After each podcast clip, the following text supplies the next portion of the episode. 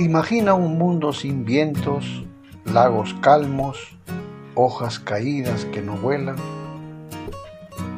¿Esperaría alguien que un árbol cayera de repente? Sin embargo, esto fue lo que sucedió en una gran cúpula de vidrio construido en un desierto.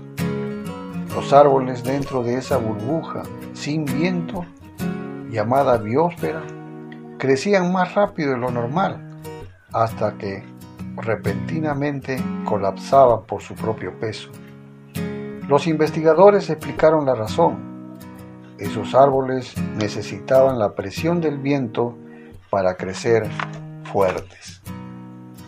Jesús permitió que sus discípulos enfrentaran vientos fuertes para que su fe se fortaleciera. Eso está en Marcos 4, 36 al 41. Mientras cruzaban aguas conocidas, una tormenta repentina fue demasiado aún para estos pescadores experimentados. El viento y las olas agitaban la barca, mientras Jesús, exhausto, dormía en la popa. Aterrorizados lo despertaron. ¿No le importaba a su maestro que muriera? Entonces Jesús ordenó al viento y a las olas, que se aquietaran. Y les preguntó a sus amigos, ¿por qué aún no tenían fe en Él?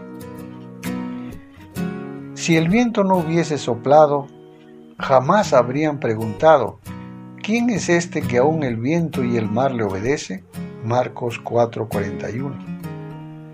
Vivir en una burbuja puede parecer bueno, pero ¿sería firme nuestra fe si no aprendiéramos a superar las circunstancias tormentosas? Recuerda, querido amigo, el propósito de Dios en medio de las dificultades. Que Dios te bendiga.